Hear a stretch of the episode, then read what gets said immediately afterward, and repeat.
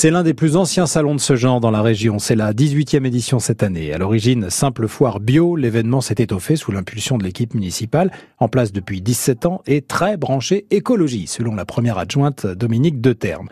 Une fibre écolo qui se traduit au quotidien par des gestes pour les habitants de Fanière sur la mairie, nous avons toujours préconisé effectivement un respect de la nature, de l'environnement, par la récupération des eaux de pluie, par une gestion euh, des espaces verts euh, différentiels, par du zéro phytosanitaire. Nous sommes donc euh, une commune qui vient d'être récompensée comme donc ville nature cette semaine par la grande région. Une labellisation qui va forcément être célébrée ce week-end au Salon Fanière Nature, un événement familial et festif avec de nombreuses animations et où l'on parlera nature, jardinage, bien-être, éco-habitat, énergie renouvelable, biodiversité et poules oui, parce que Chalon Aglo sera présente sur ce salon pour, entre autres, son lâcher de poules annuel. Adopte une poule.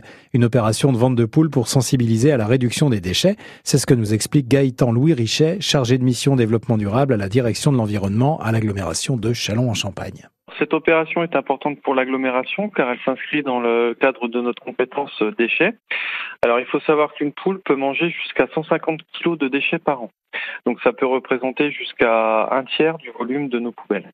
Donc c'est vraiment un, enjeu de diminution des déchets pour nous. Bon, on parle chaque année beaucoup de cette opération Adopter des poules. C'est un gadget, une opération de communication ou un réel moyen de diminuer ces déchets? Alors c'est vraiment un réel moyen puisque comme je vous l'ai dit, ça permet de réduire euh, énormément la quantité de ces déchets.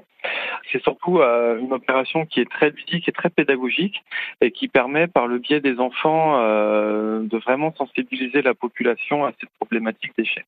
Grâce à cette opération, on estime qu'on peut économiser jusqu'à 3 tonnes de déchets qui ne seront pas récoltés cette année. Bon, alors vouloir des poules, ça peut être tentant, ça se comprend, mais il faut quand même réunir quelques conditions favorables. Alors, le premier point pour bien s'occuper des poules, c'est d'avoir la superficie nécessaire. On estime qu'une poule a quand même besoin d'une euh, surface minimale pour être heureuse. Euh, d'autre part, il faut plusieurs poules parce qu'une poule ne peut ne peut pas vivre toute seule. C'est un animal très sociable qui a besoin d'être en communauté.